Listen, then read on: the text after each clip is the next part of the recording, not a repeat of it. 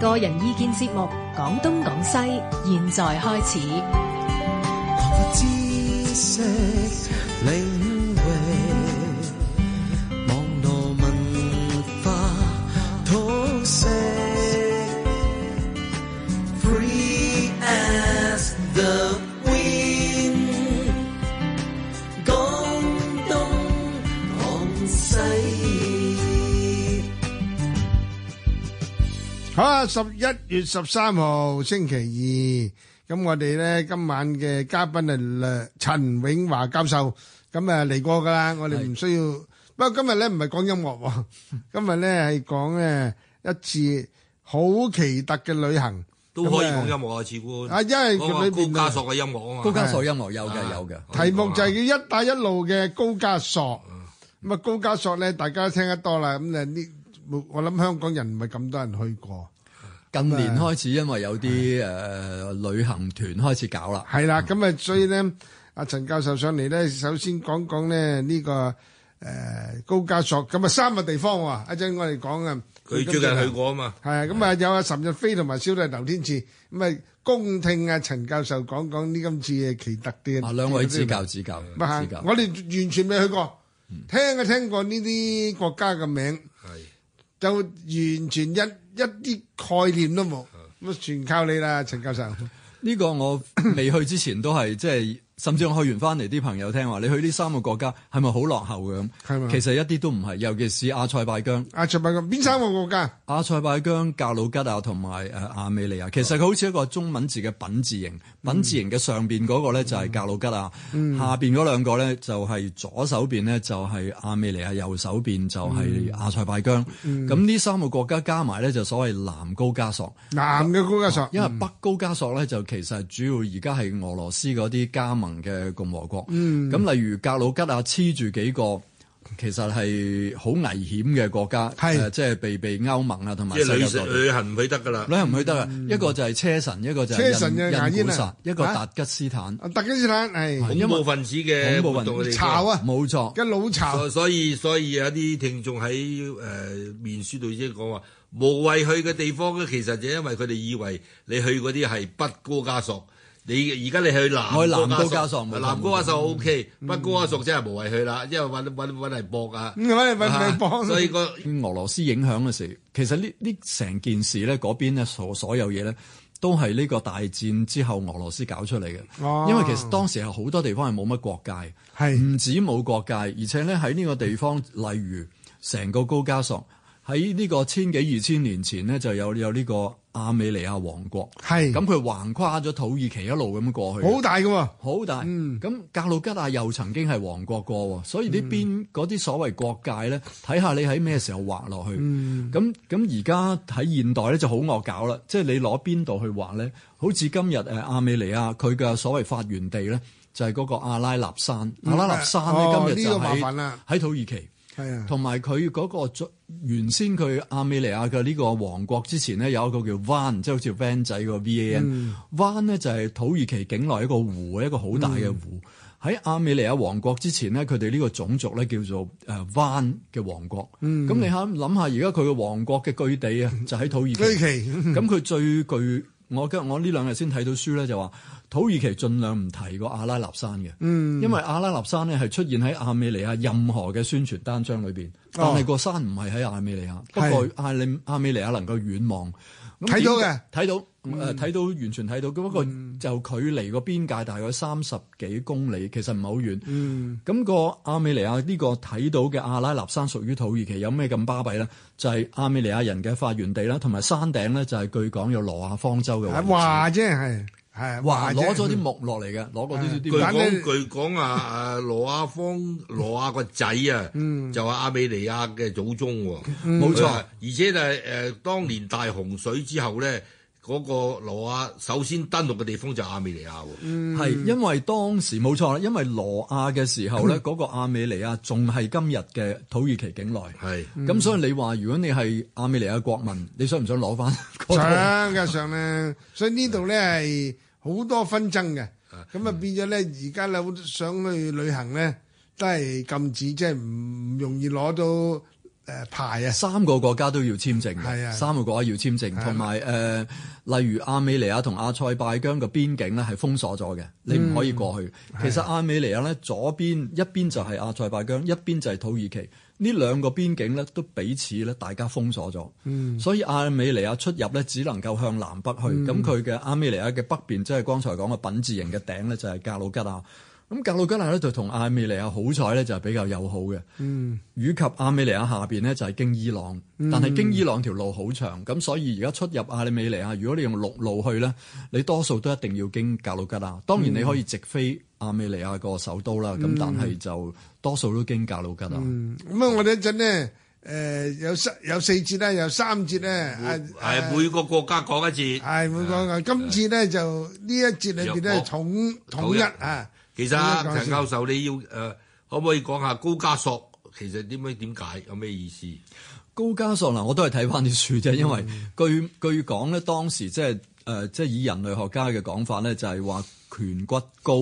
隻眼深陷，同埋即係高鼻子咁。咁但係亦都再睇翻今日嘅所謂分析咧，就話其實經過咁多年嘅同化之後咧，你見到上面咧好多人都唔同，唔係好同樣嘅。例如阿塞拜疆咧，佢好明顯咧嗰個眼咧就黑啲，再黑少少，接近波斯人，因為始終佢都係誒、呃回教徒啊，全部咁，所以佢個成個文化啲人係瘦啲嘅，冇咁高大嘅。哦，嚇咁，但係你去到格魯吉亞就高大啲嘅，咁、甚至有啲人誒、呃有啲書就所講話，甚至今日所講高加索人咧，都唔一定要係指白種人，因為傳統嘅講法就高加索，即係所謂西人。白啊白人嘅祖先但添係啦，呃呃好似話我睇到話高加索呢三個字咧，呢、個字咧係好似嚟自一個古羅馬嘅歷史學家，我唔記得佢叫咩名啦。就個解法咧就係點解叫高加索咧？解做冰雪晶形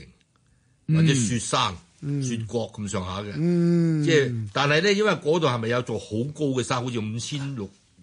五千六百幾米喎，係咩？哇，好五千高啊幾米，喎五，千即係成八個大帽山咁大喎。係，啊，嗱，我我要同啊觀眾好坦白，我啊帶埋本書，就加埋有一沓即係筆記喺度資料嗯嘅。咁所以啊啊啊岑老師一講完，我即刻睇到啦，冇錯。高加索咧喺呢個格魯吉亞話同埋車臣同埋俄語咧，俄語就俄羅斯文咧就 Kabas，咁佢咧係。就係講話喺黑海、裏海之間嘅高嘅山地，總面積四十四萬平方公里，意思即係話冰雪閃耀或者冰雪閃雪白耀咁解。嗯係啊，所以比起住嗱，不過咁樣喎，你頭先講話總面積係四十四萬平方公里啦，但係北高加索應該佔咗成廿六平方公廿六萬喎。依個你去過南高加索係十八啊十八萬到啫18喎，啊萬係啊冇錯周遠啱啊晒啱晒。因為北高加索咧，其實好多而家係俄羅斯嗰啲所謂加盟共和國啦，其實讀出嚟啲名咧， 即係嗰度有成幾多個，有九個，我都係識三個名，即係例如誒、嗯呃、達吉斯坦啦呢個字我知道啦，同埋誒呢個車臣啦，大家都知道啦，嗯印古薩。以前車臣印古薩係一個地區嚟嘅，嗯喺俄羅斯統治之下，但俄羅斯一倒台，即係蘇聯一倒台之後咧，佢哋兩個就分開獨立，一個車臣，一個印古薩。咁另外有啲咧，我諗大家都冇聽過㗎啦，就係、例如卡巴爾達巴爾卡爾共和國、唔興啊，卡拉恰伊切爾克斯共和國，未呢聽過， 嗯啊你好細嘅，啲呢全部都係北高加索。係啦，陳教授，你點解今次講個題目要論埋一帶一路啊？嗱，因為誒、呃其實嗰個一帶一路咧係途經嗨到晒呢一紮國家，當然佢喺呢個誒、嗯即係絲綢之路出去嘅時候，由新疆路出咗去嘅時係，候啊佢首先係經呢個所謂中亞細亞，呢、個我下次好想去。中亞細亞嘅意思咧就啊有即冇係人員去中亞社啊？有有有，而家開始去啦。但係中亞世界因為嗰個路途陸路嗰度遠啊，我睇親嗰啲旅行團咧都去到十七八日、十九日嘅。哦即係你如果你香港你話我得四五日去咧，其實就除非你淨係去一個國家。咁、今日似乎有一個國家都好方便去，就係誒誒哈薩克、哈薩克斯坦，嗯因為哈薩克哈薩克斯斯坦坦可以飛咧去。咁就其係實個好騎兵大喎，啊係係係係哈薩克嘅騎兵咁誒、嗯呃中亞細亞就係所謂哈薩克斯坦啦、土庫曼啦、烏茲別克啦、嗯塔吉克共和國，咁呢啲咧就出咗呢個中亞細亞之後咧，就到到即係一面向西走咧，就到到呢個高加索啦。係高加索再過去咧，就下邊就喺土耳其誒同埋伊朗。咁係所以其實咧就係一帶一路應該全部過，但係我去完翻嚟咧，我發覺真係有啲難度嘅，因為嗰度既然咁多紛爭嗰陣時咧，你可能同呢個國家起鐵路嗰、個國家又唔高興，你同佢起，因為而家宗教教派，而且佢宗教教派唔係我哋一般所聽到話啊，你係基督教、佢天主教、佢回教，咁佢回教，大家回教咪得咯。咁我哋都明白回教其實有好多支派嘅，啊起碼兩個佢啦好似啊佢而家呢個係啊阿塞拜疆係屬於伊斯蘭教，好似什葉派嘅人多啲，信派係係係什葉派嘅百分之八十幾唔。係信危㗎，唔係係信什葉派嘅信派所以比較惡啲喎極端啲嚇。惡啲喎，好似係啲喎啊。但你例如沙地阿拉伯，佢就係所謂呢個沙地派啊嘛啊，佢哋係個信沙尼㗎，沙沙信地佢嗰啲信尼嘅伊朗就係什葉多，係啊伊朗什葉多，即係近伊朗。但係佢哋嗱誒呢個究竟呢個誒亞美尼亞同埋格魯吉啊亞都係東正教啊，都係東正教係咪同佢一樣㗎？有冇有冇仲有咩分唔同啊？誒、呃有啲分別，去到我就知道。其實我開頭以為佢就係所謂誒、呃希臘嗰種東正教，咁點、知唔係？因為例如格魯吉亞咧，佢嗯即係俄羅斯嗰只啊，誒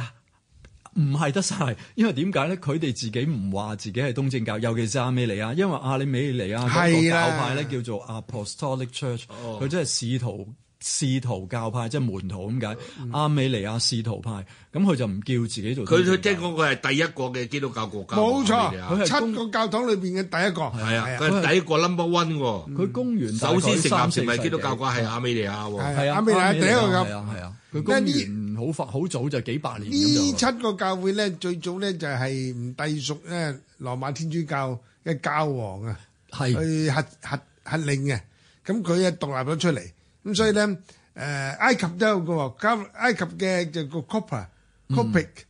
就係呢個咧誒加拿大好多教堂嘅，好有錢嘅，喺多唔多啊？啊而咁且呢誒個誒亞美尼亞嗰個教會嘅身份嘅地位之高咧，係大家都知道喺耶路撒冷舊城區呢係啦係有四個區域嘅係，就係猶太教、誒天主教、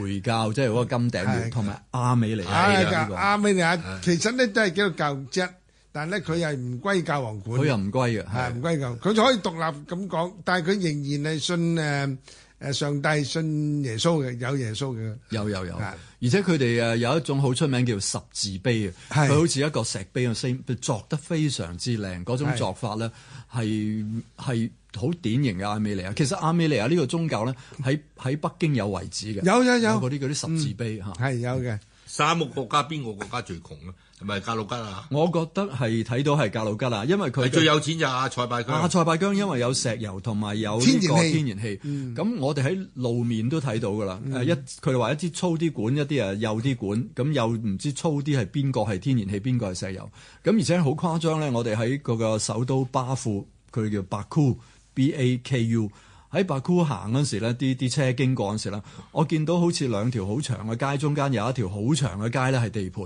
即係好似好似拆咗啲地盤咁啦。啊地盤咁我以為係啊，我話呢度就嚟起樓啊，咁佢話唔係啊，呢度誒做佢裏面有啲工作，咁我睇下咧，就見到有啲三四架好似啲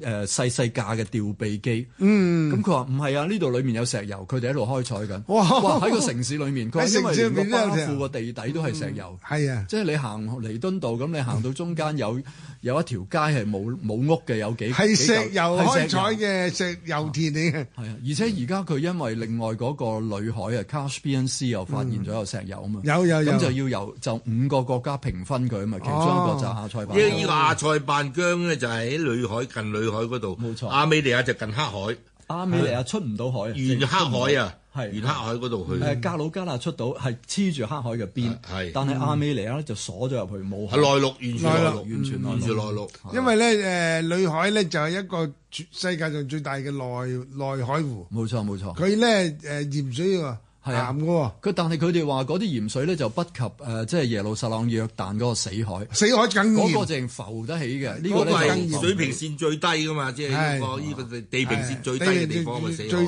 低嘅地方係嘛？咁所以誒嗰度係氧氣最犀利嘅死係海啊。黑海咧可以出到去由土耳其嘅誒布斯布魯斯海峽海嗰度峽嚇，好窄一條海峽咧，可以出到去地中海。咁咧都係叫做咧出到去誒世界，由屌去咗地中海就得啦，到到嗰度到出所到以去啦。前蘇聯啲艦隊喺嗰度好活躍係，啊，好犀利，黑海艦隊係誒好著名嘅，同埋黑海魚子醬。？係嘛 冇錯我去過黑海，嚇我去過土耳其就搭只船咧，就係切石啊，用一個二石型咧，一咁呢個站咧就係亞洲，下個站咧就歐洲，係又下一站咪亞洲，即係由下低路上到去最最高嘅地方咧就係黑海啦。嗯，啊，去個黑海海邊浸只腳。土耳其都係一個好好好值得去嘅地係啊方。而家就要去呢個地方咧，就誒喺、土耳其先喺嗰度轉機係嘛？誒啊係冇錯，而家一般咧就係兩個地方，一個土耳其，一個就喺卡塔爾嗰度。但啊，陳教授，我又想知你去到嗰度，你有冇發覺到亞美尼亞人同土耳其人個關係？因為我睇翻歷史咧，喺一九一五年，土耳其人曾經去對亞美尼亞試過一個種族嘅大清洗。據據嗯咁應該又喂唔係好耐喎，一百年前啫喎，一百年前到就種族滅絕喎，咁所以應該有個世仇喺啊度有㗎，因為佢哋誒佢都係歷史書所講啦，佢哋啊土耳其當時係因為其實亞美尼亞人呢，其實就散居喺高加索各個其他嘅國家，包括土耳其。咁、當時亞美尼亞人想獨立嘅時候呢，就土耳其驚佢好多喺境內嘅亞美尼亞人呢，就群起嚟攞土耳其嘅土地嘅，咁、啊所以就將散居土耳其嘅亞美尼亞人全部殺晒，哎呀，陰公就據記載係殺咗一百萬人。一百萬人一嗯人百萬人，即係然後邊界當然邊界意思佢梗係越推得遠越好啦。土耳其啊佢佢，嗯因為你諗下，佢其實土耳其就驚你亞美尼亞翻嚟佢嗰個阿拉納山，甚至嗰個灣嗰個湖嗰度啊嘛，咁佢土耳其會唔見一大忽嘅。嗯，喎。我所哋以而家殺成日曬講人南京大屠殺三萬人都成日提住啊，啊咁佢哋一百萬人都應該咁即係啊誒土耳其殺 Kurdish 咧殺咗好多人喎。係啊，庫哦，爾德呢個族，庫爾德庫爾族，德族啊啊，Kurdish 係啊就搞到成個族咧係全世界最大嘅民族，但係冇國 家嘅。嗯， Kurdish 啊冇錯，嗰個問題其實嗰個問題係將來又係會會將來一定爆 炸。好啊，咁啊，聽只歌先，一陣翻嚟再傾下。咁啊，呢只歌好出名啊，叫《路直路灣李龍基唱嘅。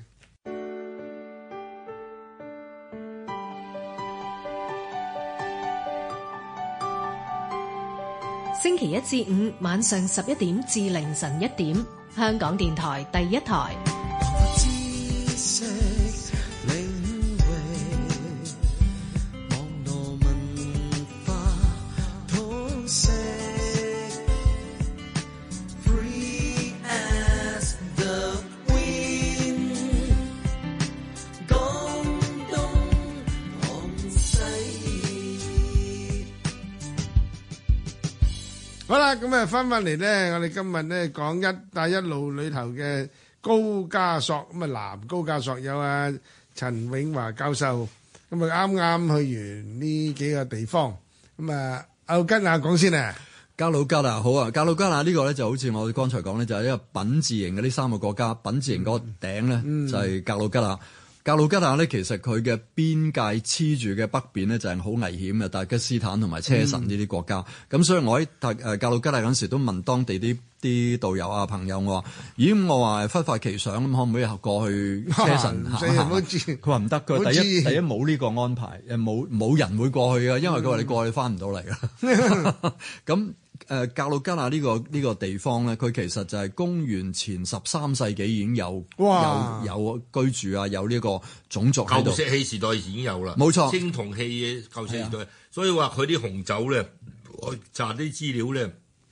啊依個係講講，阿陳教授同阿阿志官講講，我就阿陳教授翻嚟同我食過一次飯咧，嗯就喺個酒樓度，居然有格魯加紅酒出售，係咩香港。香港係啊啊，。就就係啊就話即刻要攞 資料，因為佢喺格魯吉亞翻嚟，佢哋睇下香港，因為嗰間酒家咧，就因為可以係有啲格魯吉亞嘅人去嗰度食啊王子啊大佢話王子所以就同佢運咗嚟，嗯咁佢係即刻要個嗰種紅酒，我嗰日同你飲完咧，你冇你冇拎走咧，佢就拎翻屋企飲啊。原來我發覺到咧，第二日飲仲正。啊哦，隔咗一陣，隔咗隔咗第二日，第二日飲咧，嗰啲味仲正。初時飲咧就最酸啲，第二日飲咪啊好純。好神係啊嘅。香港啊就係香港唔容易買到，基本上係係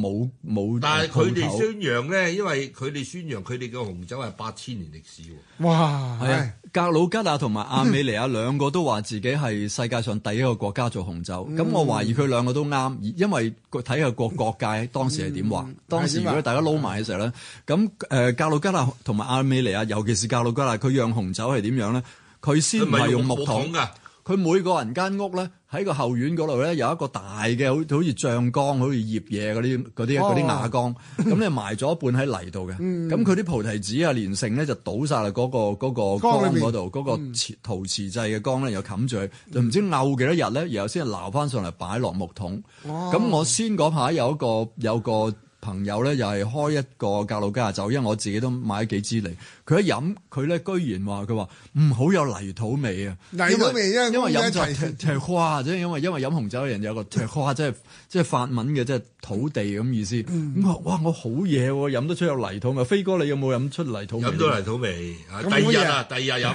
嗰啲泥土味就出嚟啦。係啊係初初飲就唔係好覺，哦係嘛？要先係擺香港咧，淨係呢係個誒元朗烏頭魚有泥土味咯 嘛。啊係啊。 不過有樣嘢咧，我想問下你啊，陳教授，就話呢個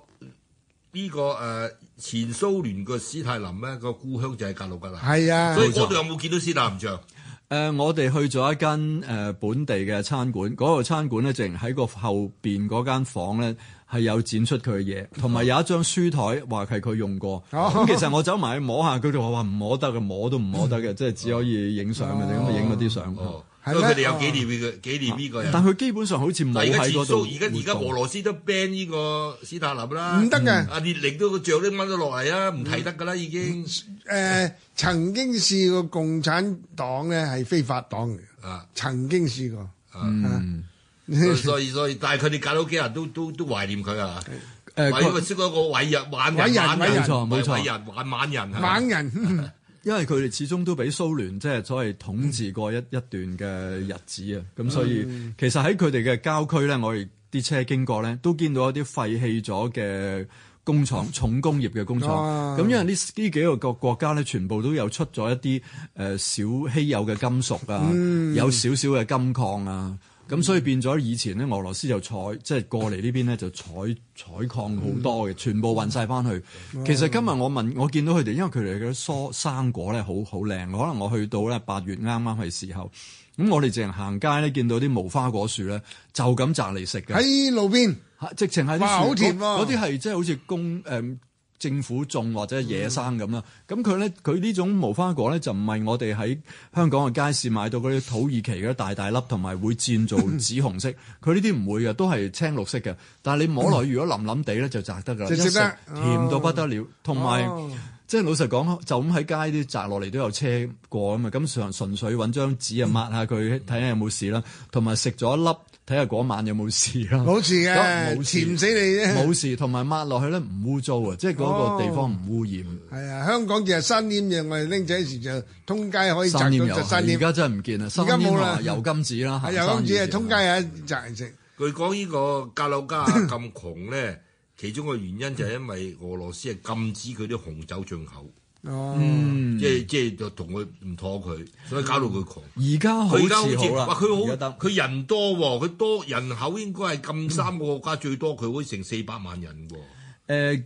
最多應該都係亞塞拜疆多啲。阿塞班咁多啊係，亞美利亞最少，亞美尼亞最少，啊呢啲略其實格魯吉亞同亞美尼亞差唔多個人 口，誒、呃以亞塞拜疆最多嘅應該。嗯哦，咁而家誒呃佢哋三個國家，其實呢三個包括亞塞拜疆，雖然佢係回教，但係三個都有出酒。誒、亞美尼亞淨出一種好靚嘅白蘭地，係咁咧我哋有參觀過白蘭地廠，其實佢有兩個牌子，其中一個就叫阿拉納，阿拉納就係嗰個神山。咁、哦我問佢哋，我話咁佢同埋佢哋誒，我睇佢哋咧，佢係出呢、個嗰啲。誒乾果，即係例如啊，合桃啊、腰果啊嗰啲好多呢啲咁嘅杏脯啊咁啦，誒誒乾果同埋啲 nuts 啊咁啦，咁我就話你出口去邊啊？原來佢哋始終大部分咧都係由陸路去俄羅斯，即係今日嘅俄羅斯。揾翻去俄羅斯內咁我話銷。喂，你運啲過嚟香港，因為好平 啊。咁當然啦，唔知即係如果如果喺當地好平，如果嫁埋過埋運輸嚟香港咧，或者會貴咗。但係喺當地實在係嗯呢個係個土產嚟嘅。嗯呢個土產土產嚇。哇！佢啲格魯吉亞紅酒可以運嚟香港。